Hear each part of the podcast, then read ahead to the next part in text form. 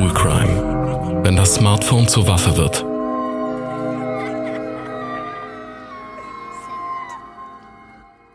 Hallo und herzlich willkommen zu Folge 5 eures Lieblingspodcasts. Ich bin Saskia, Referentin für Jugendmedienschutz am Stadtmedienzentrum in Stuttgart. Da ich bei meiner Arbeit immer wieder mit Situationen konfrontiert werde, in denen Heranwachsende nicht wissen, wann sie mit ihrem Smartphone Grenzen überschreiten, gibt es nun seit Oktober letzten Jahres, also seit Oktober 2023, diesen Podcast. Wer schon länger dabei ist, weiß, School Crime ist ein True Crime Format. Also unsere Fälle sind wahre Fälle, die an deutschen Schulen so passiert sind. Natürlich anonymisieren wir diese Fälle, bevor wir sie hier mit wechselnden Gästen analysieren. Wir würden uns total freuen, wenn ihr unseren Podcast liked und fleißig hört und natürlich auch gerne an Freunde und Bekannte weiterschickt. Meinen heutigen Gast kennt ihr bereits aus Folge 1. Mir gegenüber sitzt Sina von der Fachberatungsstelle Wirbelwind. Hi Sina, schön, dass du wieder da bist. Hallo Saskia. Erklär doch mal bitte den Leuten, die es nicht wissen, was das für eine Fachberatungsstelle ist und was ihr da so macht. Genau, wir sind eine Fachberatungsstelle gegen sexualisierte Gewalt in Kindheit und Jugend. Das heißt, wir beraten betroffene Kinder und Jugendliche, aber auch Mitbetroffene und auch Fachkräfte und Ehrenamtliche, die mit Kindern und Jugendlichen arbeiten. In unserem Podcast geht es ja auch ums oder hauptsächlich ums Thema Medien, ne? also Smartphone-Delikte und so. Schlagen auch solche Fälle bei euch auf oder inwiefern spielen Medien bei euch in der Fachberatungsstelle auch eine Rolle? Ja, total. Also sexualisierte Gewalt hat unterschiedliche Formen und auch im digitalen Raum kommt es total oft zu Übergriffen. Deshalb kommt es auch bei uns als Fachberatungsstelle öfter an. Was bei uns oder was für uns total klar ist, ne, Sina, wir haben äh, uns da ganz klar darauf geeinigt, dass wir hier keine Fälle besprechen, die bei euch äh, in der Fachberatungsstelle angekommen sind in Reutlingen. Äh, aber heute in dem Fall, den wir haben, da geht es ziemlich ja, eindeutig um ein Thema, was eine Fachberatungsstelle, was da bei einer Fachberatungsstelle aufgeschlagen ist. Ähm, aber das wollte ich nochmal damit sagen. Genau, es sind keine Fälle von Wirbelwind in Reutlingen, die wir besprechen. Ähm, dann würde ich fast mal sagen, ich bin total gespannt, worum es heute geht. Ich weiß es schon fast, ich weiß nicht, wie gut du vorbereitet bist, aber ich würde sagen, wir hören in unseren Fall einfach mal rein. Ja, sehr gerne. Regine ist zwölf Jahre alt und geht in die sechste Klasse einer Gemeinschaftsschule. Sie fühlt sich wohl in ihrer Klasse und besucht besonders gern die Trommel AG, die von der Vertrauenslehrerin Alexandra Reuter geleitet wird. Beim Trommeln kann Regine einmal in der Woche ihren ganzen Frust rauslassen. Sie hat zu ihrer alleinerziehenden Mutter kein sonderlich gutes Verhältnis. Ständig macht ihr ihre Mutter Vorwürfe und Regine weiß einfach nicht, wie sie es ihr recht machen soll. Eines Tages fällt Frau Reuter auf, dass Regine ziemlich betrübt reinschaut. Wahrscheinlich hatte sie wieder einen Streit mit ihrer Mutter, denkt die Vertrauenslehrerin. Noch am selben Nachmittag klopft es an ihrer Bürotür und Regine tritt ein. Hallo Regine, schön dich zu sehen. Mir ist bereits aufgefallen, dass mit dir irgendwas los ist. Wie kann ich dir helfen? Regine holt ihr Handy aus der Tasche. Auf TikTok und Instagram bekomme ich immer wieder solche Bilder, beginnt sie und senkt verschämt den Blick. Frau Reuter weiß nicht genau, worauf Regine hinaus will und bittet sie, ihr zu erklären, was für Bilder das sind. Regine druckst ein bisschen herum, nach einiger Zeit platzt es dann aber aus ihr heraus. Naja, das sind so Pimmel und ich finde das eklig. Oh Mann, oh Mann, dann kriegt das Kind also ein Dickpick geschickt. Äh, Sina, du kennst auch den Begriff Dickpicks? Genau, Dickpick bedeutet, ähm, dass eine Nahaufnahme von einem männlichen Geschlechtsteil zugeschickt wird. Mhm. Äh, mit zwölf tatsächlich. Das ist ja schon ähm, crazy. Aber ich stelle selber in Workshops äh, auch fest, dass gerade Kinder in der sechsten, siebten Klasse damit teilweise wirklich auch schon was anfangen können. Also ähm, du bist ja auch auf TikTok und Insta unterwegs. Ähm, kriegst du irgendwas mit in irgendeinem Feld, wo solche Bilder verschickt werden? An wen? Ähm, genau, in Workshops kriege ich das auch mit. Also viele Kinder und Jugendliche erzählen das auch bei Snapchat oder Social Media. Das passiert aber auch ähm, an anderen Orten, also entweder über Messenger, auch durch Personen, die man vielleicht kennt, oder auch zum Beispiel in der Bahn. Also ich kenne das zum Beispiel, dass ich viele ähm, über AirDrop Nachrichtenanfragen bekomme, die ich dann immer wegklicke, ähm, wenn ich in der Bahn sitze und mein Bluetooth anhabe. Also wenn ich mit gerade mit äh, Jugendlichen spreche, passiert es häufiger, dass sie sagen, es passiert ihnen über Instagram oder auch TikTok, dass sie eine pri äh, private Nachricht bekommen und dann halt, ja genau, so ein Bild auffinden Äh, ich habe zum Beispiel bei Instagram es so eingestellt, dass ich meine privaten Nachrichten etwas besser kontrollieren kann. Also mir kann nicht jeder schreiben. Und bei Jugendlichen ist es teils nicht so, ist mir aufgefallen, aber da kann man natürlich immer ein bisschen nachjustieren. Und Tipps dazu findet man auf der Seite medien-kindersicher.de, die wir auch in den Shownotes verlinken natürlich. Ja, das ist auf jeden Fall ein guter Tipp, da nochmal auf die Privatsphäre-Einstellung zu schauen oder eben, wenn man unterwegs ist, Bluetooth auszuschalten. Vielleicht sollte ich mal auf meine Privatsphäre-Einstellung schauen, weil ich habe nur 120 Follower. Okay, da ist noch ein bisschen was zu tun. Okay, ähm, die Frage stellt sich natürlich total oft, warum Männer äh, Bilder von ihren Genitalien verschicken, warum die Dickpics verschicken. Leider sind mir dazu tatsächlich keine Studien bekannt, deshalb können wir nur Vermutungen anstellen. Ähm, es gibt eine Studie in Großbritannien, da ähm, haben Männer angegeben, dass sie das machen, weil sie glauben, das sei sexy. Ähm, genau, wir kriegen manchmal Fälle mit, wo das im Rahmen gemacht wird, dass eben ein Kind angeschrieben wird, dass Vertrauen aufgebaut wird und das dann Teil von Machtausübung ist. Ähm, genau, ist vielleicht ähnlich auch wie bei Exhibitionismus. Ähnliche Motivation. Aber was ich, was ich wichtig finde, ich mache ja viele Workshops auch zum Thema Pornografie und wenn es auch so um Dating-Plattformen geht, äh, da ist dann zum Beispiel sind so Penisbilder verschicken oder überhaupt sexy Bilder ähm, gar nicht so unüblich. Also auch im Anbahnen an Liebesbeziehungen können natürlich auch solche Bilder verschickt werden. Mhm. Und Sexting, das hatten wir auch in Folge 1, das was das ähm, erstmal nur eine Art von digitaler sexueller ähm, sexuellem Kontakt ist und es natürlich zu unterscheiden von einem Bild, das ungefragt und unfreiwillig zugesendet wird, das wäre dann eben auch sexualisierte Gewalt. Mhm, da gehen wir auf jeden Fall später auch nochmal drauf ein, inwiefern das vielleicht sogar auch gar nicht legal ist, solche Dinge zu verschicken, ohne vorher zu fragen. Äh, was mir aber auch aufgefallen ist, manche Jugendliche dann sagen, oh, ich, ich hole mir so ein Bild irgendwo her aus dem Netz und verschicke das mal so aus Spaß, um zu gucken, wie andere drauf reagieren. Das ist natürlich auch noch so ein Phänomen. Und auf der anderen Seite äh, habe ich auch schon mitbekommen, dass ähm, das auch was mit einer Machtdemonstration zu tun haben kann. Ne? Also dass mhm. so andere Leute so ein bisschen äh, insofern zu schocken, dass man sagt, äh, oder sie da irgendwo objektifiziert, so das Gegenüber, um klar zu machen, so hier ist mein Gemächt. Mhm. Genau, und wenn jemand nicht weiß, ob es für die andere Person okay ist, ist es halt auch nicht in Ordnung, das zu schicken, weil Dickpics können sehr unterschiedlich wirken und mich würde es total interessieren, ähm, wie das jetzt in dem Fall weitergegangen ist. Dann hören wir mal weiter. Damit hatte Frau Reuter nicht gerechnet. Den Begriff Dickpick hatte sie zwar schon mal gehört, jedoch war sie bisher davon ausgegangen, dass erst ältere Jugendliche damit konfrontiert würden. Aber mit zwölf Jahren? Und das einfach so, in einem sozialen Netzwerk. Seit wann bist du denn bei TikTok und bei Instagram? fragt sie Regine. Das Mädchen ist froh, dass es endlich heraus ist und Frau Reuter sie nicht komisch anguckt oder ihr Vorwürfe macht. Also berichtet sie offen, dass sie ihr Handy mit neun Jahren bekommen hat und seit sie zehn ist, TikTok und Insta nutzt. Auf die Frage, wann sie denn das erste Dickpick bekommen habe, antwortet Regine, auch mit zehn. Meine Cousine hat gemeint, das gehört halt dazu, wenn man als Mädchen in sozialen Netzwerken unterwegs ist. Ich habe die dann immer schnell gelöscht und den Kontakt dann blockiert, wie meine Cousine mir das gesagt hat. Frau Reuter ist ziemlich bestürzt. Müssen sich Kinder heutzutage tatsächlich einfach damit abfinden? Sie selbst hat solche Bilder noch nie bekommen, zumal sie in einer gleichgeschlechtlichen Beziehung mit einer Frau lebt. Allerdings wird ihr klar, wolle sie auch kein Foto von weiblichen Genitalien auf ihr Handy geschickt bekommen. Die letzten Bilder fand ich aber irgendwie besonders eklig, sagt Regine plötzlich. Auf die Frage, ob die sich von den anderen denn unterschieden hätten, antwortet die Schülerin Nein, eigentlich nicht. Frau Reuter entscheidet sich, Regine nicht weiter auszufragen, sondern sie zunächst zu trösten.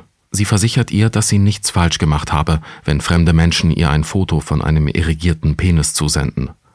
Etwas Falsches haben diese Leute getan.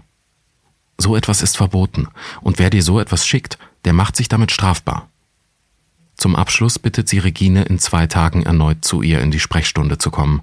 Regine ist einverstanden und schon etwas besser gelaunt verabschiedet sie sich von der Vertrauenslehrerin. Um nichts Unüberlegtes zu tun, berät sich Alexandra Reuter direkt im Anschluss mit dem Schulleiter. Sie ist noch immer irritiert über Regines Aussage, dass sie die letzten Bilder besonders eklig fand. Was steckt hinter dieser Bemerkung? Der Schulleiter schlägt vor, sich an eine Fachberatungsstelle für sexualisierte Gewalt zu wenden. Frau Reuter ist einverstanden. Ja, Sina, was würdest du sagen? War doch eine gute Idee vom Schulleiter, oder? Ja, genau. Dafür sind wir als Fachberatungsstellen ja auch da. Ich finde allgemein, dass auch die Vertrauenslehrerin total gut reagiert, dass sie auf das Mädchen eingeht, ähm, dass sie ihr versichert, dass es nicht ihre Schuld ist, dass sie offene Fragen stellt. Ähm, vielleicht wäre es von der Reihenfolge hilfreich, erstmal die eigenen Fragen, die ihr so auf dem Leib brennen, auch zurückzuhalten und einfach mal zu gucken, wie geht's dem Mädchen. Ähm, aber sie geht total toll vor, macht gleich auch einen Folgetermin, bespricht sich mit dem Schulleiter. Ähm, total gut. Ja. Wir hören ja im dritten Teil dann, wie es dann auch konkret bei der Fachberatungsstelle weitergeht. Was mir jetzt aber bei der Geschichte auch aufgefallen ist, ist die, die, die Cousine, die ja scheinbar die Tipps gegeben hat, wie äh, Regine in Social Media mit solchen Dingen umgehen soll oder wie sie das wahrnehmen soll. Letztendlich hat die Cousine gesagt, ja, das gehört halt dazu. Das habe ich von Jugendlichen auch schon sehr häufig gehört, dass sie irgendwie sagen, wir können da eh nichts gegen machen, das ist dann halt so und da finden wir uns mit ab. Und am besten nur löschen und den Kontakt blockieren. Wie stehen wir denn dazu? Also ich finde es einerseits total schön, dass Jugendliche da Strategien entwickeln. Ähm, ich finde aber auch, es ist wichtig nochmal zu sagen, wenn man ungefragt so ein Bild zugesendet bekommt, dann ist das nicht in Ordnung, das ist eine Straftat. Ähm, und es sollte keine Selbstverständlichkeit sein, dass man einfach damit umgehen muss. Wir gehen auf jeden Fall am Ende nochmal, wenn wir uns den Fall ganz angehört haben, gehen wir nochmal drauf ein, was wir vielleicht für Tipps haben im Umgang eben mit diesen Bildern. Was für Erfahrungen machen Fachberatungsstellen, wie solche Bilder auf Kinder wirken können? Das kann ganz unterschiedlich sein. Manche Kinder, so wie jetzt auch die Cousine sagen, ist halt so, können damit sehr gut umgehen. Ähm, es kann aber auch dramatisch wirken dann wäre ich doch jetzt mal interessiert daran, wie es eben die Fachberatungsstelle gelöst hat, an die sich die Schulleitung wendet. In der Fachberatungsstelle gegen sexualisierte Gewalt in Kindheit und Jugend klingelt am späten Nachmittag das Telefon. Die dortige Mitarbeiterin lässt sich den Fall vom Schulleiter der Gemeinschaftsschule schildern und berät ihn über die möglichen nächsten Schritte. Sie führt also eine Institutionsberatung durch. Sie schlägt unter anderem vor, dass Regine zu einem Gespräch in die Fachberatungsstelle kommt. Dabei darf das Mädchen eine Vertrauensperson mitbringen. Da Regine kein gutes Verhältnis zu ihrer Mutter zu haben scheint, wäre auch eine andere Vertrauensperson denkbar. Schon eine Woche darauf sitzen Regine und Frau Reuter der Beraterin Frau Schatz gegenüber, einer sanften und ruhigen Frau. Als Frau Schatz auf die Bilder zu sprechen kommt, die Regine in letzter Zeit verstärkt zu schaffen machen, erwidert Regine bloß, die sehen halt genauso aus. Die sehen also genauso aus, wiederholt Frau Schatz. Genauso wie was? Regine zögert. Ja, die sehen irgendwie so aus wie, als ich den Penis von Ricardo angefasst habe. Frau Reuter schluckt schwer. Sie kennt Ricardo. Er ist auch Schüler an ihrer Schule und geht in die achte Klasse. Durch weiteres Nachfragen kommt letztendlich heraus, dass Ricardo Regine vor drei Wochen in der Schule dazu genötigt hatte, seinen Penis anzufassen. Den beiden Frauen wird nun klar, warum Regine die neuesten Dickpics stärker belasten. Bei jedem Bild eines Penis, das Regine zu sehen bekommt, wird sie an den Vorfall mit Ricardo erinnert. Gut, dass wir hergekommen sind, denkt Alexandra Reuter nun. Ich finde es auch gut, dass Sie hingegangen sind. Also mir scheint, das war absolut die richtige Entscheidung äh, weil ja hier die Dickpics irgendwie als Trigger, also korrigiere mich gerne, Sina, ja, kann man da von einem Trigger reden, dass jedes Mal ähm, da wieder was hochkommt, was irgendwie das Kind erlebt hat, was es nicht gut fand? Vielleicht erstmal zum Trigger. Also das Wort Trigger wird im Alltag häufig ähm, für, für alles verwendet. Traumapädagogisch bedeutet Trigger vor allem ein Hinweisreiz, der eine Alarmreaktion des Körpers auslöst, wie beim traumatischen Ereignis auch. Das heißt, würde das Mädchen getriggert werden, wäre es wahrscheinlich so, dass die total wegdriftet oder total gefühlsmäßig was wiedererlebt ähm, und in einer emotionalen Ausnahmesituation ist. Ist die Frage, ob das hier so ist. Ähm, was aber vielleicht ähm, wichtig ist, das Mädchen erlebt das ähm, durch diese Dickpics immer wieder eine Form von sexualisierter Gewalt und das macht natürlich schwierig, die Erfahrung mit dem Ricardo zu verarbeiten.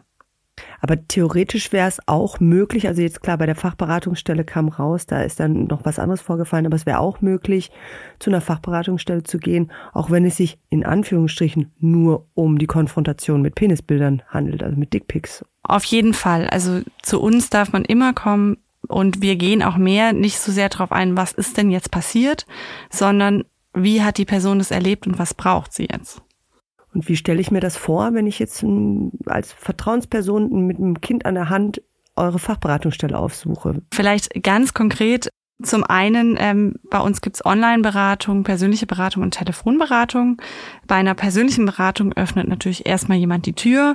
Ähm, wir fragen, ob sie was trinken möchten. Und gerade jetzt in der Situation würden wir dann das Mädchen fragen, ob sie möchte, dass die Vertrauenslehrerin dabei ist oder ob sie lieber alleine sein möchte, weil es total wichtig ist, schon auch bei solchen Dingen, dass die Beratung auch selbstbestimmt ist und das fängt mit Dingen an, dass sie zum Beispiel im Beratungsraum ähm, sich auch einen Platz aussuchen kann. Das sind so kleine Dinge, aber natürlich auch im gesamten Beratungsprozess. Und dann wird einfach gemeinsam geguckt, wie können wir jetzt helfen. In dem Fall kommt ja vor, dass der Schulleiter sich an die Fachberatungsstelle gewandt hat, ähm, kam ein Begriff vor, Institutionsberatung. Sehe ich das richtig? Ist das richtig? Der richtige Begriff? Was bedeutet das denn? Genau, das bedeutet einfach, dass wir Fachkräfte beraten oder in dem Fall eben die Schule als Institution, was kann eine Schule jetzt tun. Ähm, und Fachberatungsstellen machen das gerne, wenn es möglich ist, auch so, dass wenn zum Beispiel die Lehrerin eine Beratung bekommt und dann die Eltern oder die Schülerin unabhängig davon kommt, dass vielleicht dann auch eine andere Kollege den Fall übernimmt. Dass einfach da ein ganz starker Schutz auch da ist. In welche Richtung werden dann Schulen beraten? Was, was, was haben denn Schulen dann für Möglichkeiten in solchen Fällen? Genau, also je nachdem, was schon passiert ist, also wir beraten Schulen immer dahingehend, dass sie erstmal das eigene zurücknehmen, erstmal ähm, Schritt für Schritt überlegen, was ähm, ist wichtig und zum Beispiel auch so Dinge dem Kind jetzt nicht vorwerfen, warum bist du denn auch bei Social Media? Keine also da Victim Planning zu machen, ähm, sich das Bild nicht anzuschauen, das hatte ich ja in der ersten Folge schon gesagt. Ähm, in dem Fall hat sie ja vieles wirklich ähm, Schritt für Schritt auch schon gut gemacht. Ähm, sowas besprechen wir nochmal, bieten an, dass das Mädchen kommt. Die Frage, wie informiert man die Eltern, wann informiert man die? Und das ist ganz wichtig, das haben Fachberatungsstellen schon lange so gehandhabt und das ist jetzt auch im neuen Kinder- und Jugendschutzgesetz so festgehalten, dass Kinder ein Recht auf Beratung haben, ohne dass die Eltern davon erfahren, wie das jetzt auch in dem Fall war, dass die Regine eben mit der Vertrauenslehrerin dahin geht und die Eltern eben erstmal nicht wissen, dass das passiert, dass sie da ist. Ihr wisst das als Beratungsstellen und Beraterinnen ja, oder du als Beraterin ja auch noch mit am besten, dass ja auch gerade sexualisierte Gewalt eben in einem familiären oder wie du es auch im Nahfeld auch stattfinden kann. Ja, also es wäre ja fatal, wenn solche Kinder nur mit ihren Eltern zum Beispiel zur Beratungsstelle kommen dürften. Das wäre in dem Fall nicht sinnvoll. Genau. Noch eine Sache vielleicht, ähm, was jetzt nochmal spezifisch für Fachberatungsstellen ist. Ähm, bei sexualisierter Gewalt ist oft eine hohe Scham, darüber zu sprechen. Man merkt ja auch, das Mädchen druckst drum. Sie erzählt erstmal nur einen Teil, testet aus, wie reagiert die Vertrauenslehrerin. Und bei Fachberatungsstellen ist einfach eine Expertise da. Da ist ein Raum da, wo klar ist, hier kennt sich jemand aus.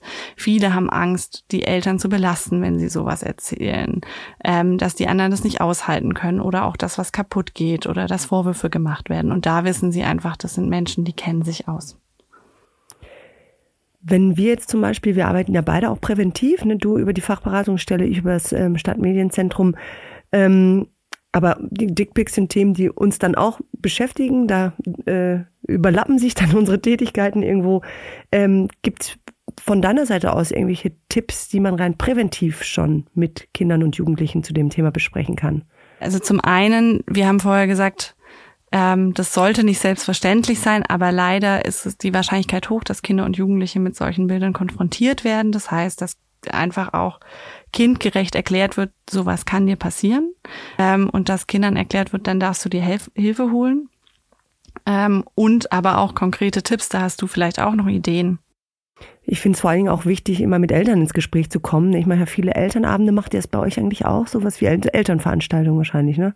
Genau, wir geben Elternabende ähm, an Schulen zum Beispiel. Mhm, genau, guck. Vielleicht machen wir mal einen in Kombination. Könnte man sich überlegen. Ich mache ja ein paar mit der Polizei, aber vielleicht, genau, haben wir da auch gute Schnittstellen. Nee, ich finde es total wichtig, auch den Eltern klar zu machen, dass wenn sie ihren Kindern relativ früh äh, ein Handy in die Hand geben und da auch ähm, die Welt von Social Media sich erschließen lassen, diese Kids, dass es da ja, doch je jünger sie sind, desto wichtiger ist es dann vielleicht doch erstmal auch technischen Jugendmedienschutz mit einzubeziehen. Dass man sie am Ende nicht vor allen schützen kann, ist klar, aber da auch die Eltern aufzuklären, dass sie die Kinder dabei unterstützen, erstmal die ersten Schritte ein bisschen geschützter vielleicht da vorzunehmen. Wie gesagt, ich habe medien-kindersicher.de schon angesprochen, äh, wird es in der Handreichung auch nochmal geben. Da kann man mal reinschauen, für welches Netzwerk man was einstellen kann. Das finde ich zum Beispiel auch wichtig. Und die Eltern sind manchmal auch überrascht, dass man denen sagt, ja, Kinder und Jugendliche kommen damit in Berührung. Also die Aufklärung ist da ganz wichtig. Ja, total. Das erlebe ich auch so. Und Kindern und Jugendlichen und Eltern finde ich auch äh, wichtig, auch da nochmal klar zu machen, ja, es handelt sich hier um Straftaten. Du hast es vorher auch schon mal gesagt. Ähm, die Kollegen vom LKA bestätigen das natürlich auch, indem man sagt, es ist der Paragraph 184i zum Beispiel, da geht es ähm, um sexuelle Belästigung. Also man, das äh, ein Dickpick zu verschicken, ist eine Form von sexueller Belästigung, wenn man es nicht erfragt hat. Und natürlich ist auch der Paragraph 184 die Verbreitung pornografischer Schriften. Und zwar einmal an Personen, die unter 18 sind, das ist eine Straftat, und auch diese an Personen zu schicken, die das nicht wollten. Steht im Strafgesetzbuch und kann, ich glaube, mit bis zu einem Jahr Haftstrafe sogar belegt werden im Zweifelsfall.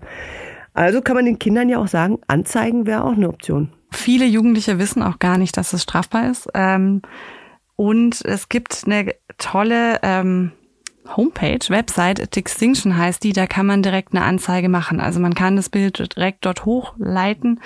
Ähm, die ist von Hate Aid, genau, können wir sicherlich auch nochmal verlinken. Und die Frage ist natürlich, also Kinder oder Jugendliche müssen auch wissen, wenn sie anzeigen, dann erfahren die Eltern davon. Ähm, deshalb zum Beispiel kann es auch in der Beratung auch manchmal darum gehen, möchte ich eine Anzeige machen oder nicht, was passiert denn da? Mhm. Ähm, und was auch immer Tipps sind, wenn man nicht anzeigen will, das eben das Bild zu löschen und zu blockieren. Aber wenn ich ein Bild erstmal gelöscht habe, wird eine Anzeige schwierig, weil die Beweismittel fehlen. Genau, entweder Beweise sammeln, Anzeige erstatten. Wie gesagt, über distinction.com funktioniert es relativ simpel. Man kann es von der Couch aus machen. Man muss nicht sofort irgendwie zu einer Polizeistation fahren. Man kann es dann auch über die Online-Polizei tatsächlich auch online einreichen, das Dokument, oder man kann es sich ausdrucken und doch vorbeigehen irgendwo. Also die Möglichkeiten bestehen. Was ich bei Social Media wichtig finde, ist ähm, dieses Löschen und Blockieren.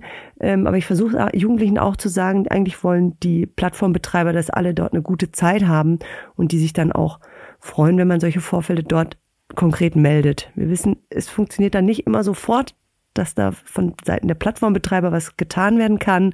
Aber ich finde, eine Meldung sollte da zumindest eingehen, dass da Leute unterwegs sind, die eben diese Straftaten begehen. Und je mehr Menschen das melden, ähm, desto weniger wird es so, dass es selbstverständlich hingenommen wird, sondern desto mehr kommt auch das auf, sowas ist nicht in Ordnung. Also ja. auch als gesellschaftliche Haltung.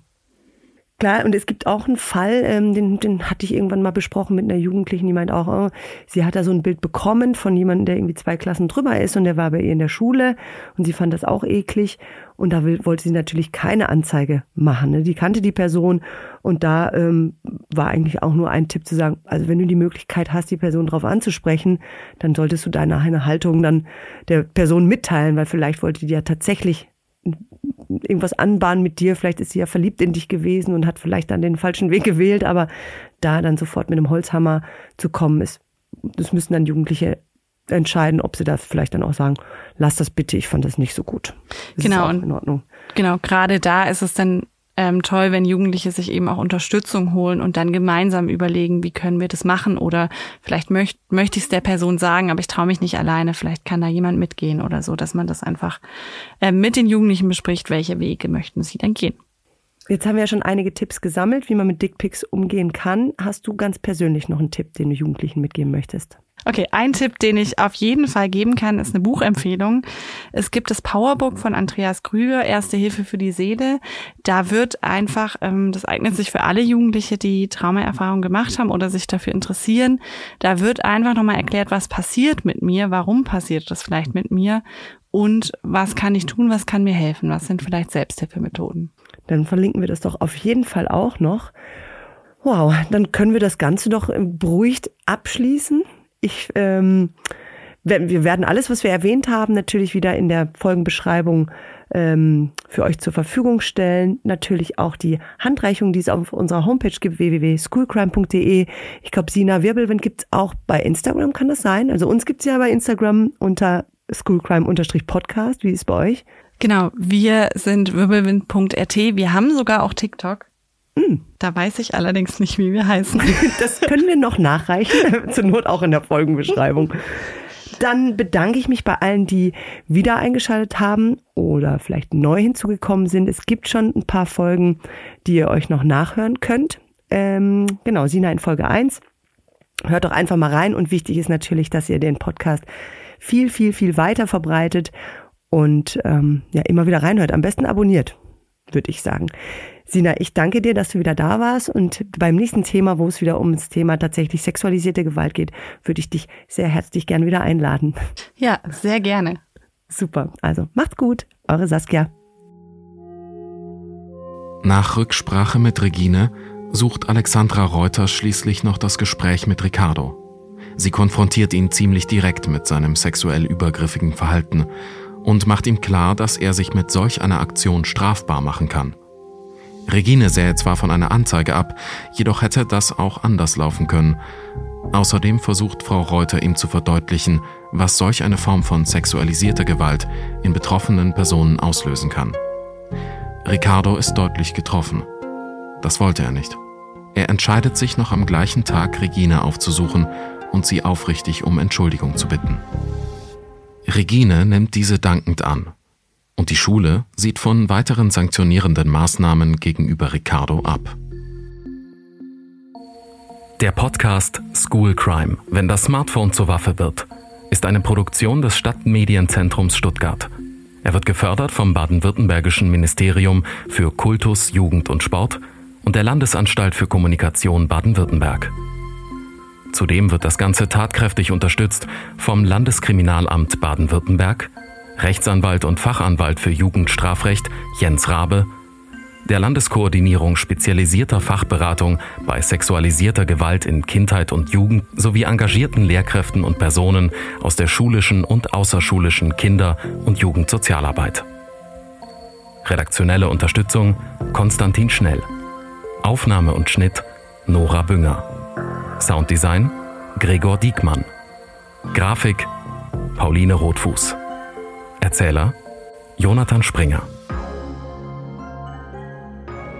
Und damit ihr mehr davon bekommt, hilft ein Klick auf die Klingel. Also abonniert den Podcast und ihr werdet keine Folge verpassen.